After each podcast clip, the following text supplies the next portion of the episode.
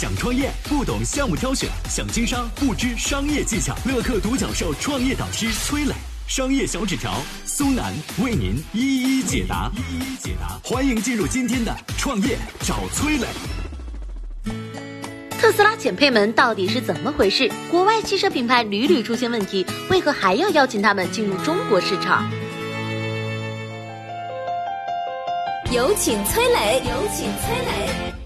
特殊时期啊，全世界车企的日子都不好过，发货慢点，提车久点，消费者们都大度的表示可以理解。但如果偷偷的把车配件从高配换成了低配，这事儿又该怎么说呢？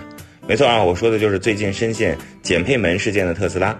事件呢要追溯到二零二零年三月初，有车主发现啊，自己购买的特斯拉 Model 3在官方环保清单上标注的是 HW 三点零的芯片。实际上拆开车之后，却发现搭载的是 HW 二点五的芯片。随后啊，有更多车主发现，不论是国产的还是进口的 Model 3都有这个问题。那么 HW 三点零芯片和 HW 二点五芯片有什么区别呢？要知道啊，HW 二点五是特斯拉和英伟达等企业合作研发的，而 HW 三点零呢是由特斯拉自主研发的。三点零版本的芯片序列更高，功能更好，但是这个成本更低啊。网友就很质疑啦，说有便宜的不用。啊，那用贵的，说明这就是旧芯片嘛？这不就是为了去库存吗？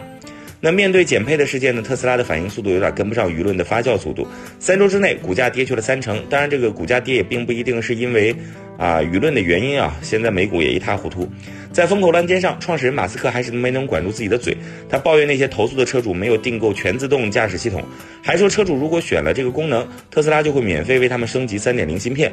马斯克这种丝毫不觉得自己做错事儿的态度，彻底激怒了中国车主，特斯拉也被责令整改。国外汽车品牌进入中国市场之后，开始降低配置，这种事情其实是屡见不鲜的。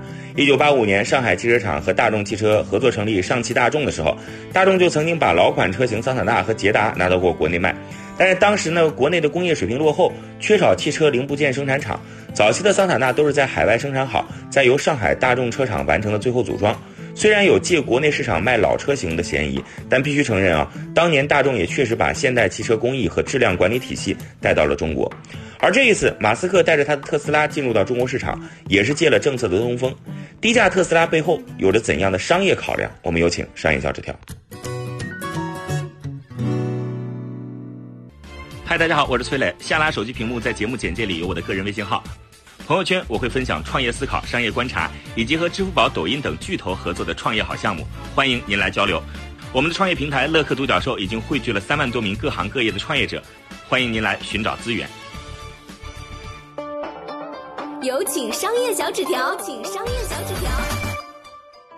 最快速度拿到审批，最快速度拿到中国各家银行的低息贷款，最快速度拿到大片工厂土地，成为中国有史以来第一家外商独资车企。特斯拉仿佛是主角光环附体，荣升为二零一九年最拉风的汽车品牌。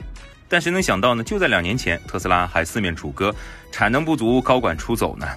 马斯克要在中国建厂的消息一传出来，特斯拉的市值当时闻风而涨，一度达到八百六十一亿美元，仅次于丰田和大众，成为美国市值最高的汽车制造商。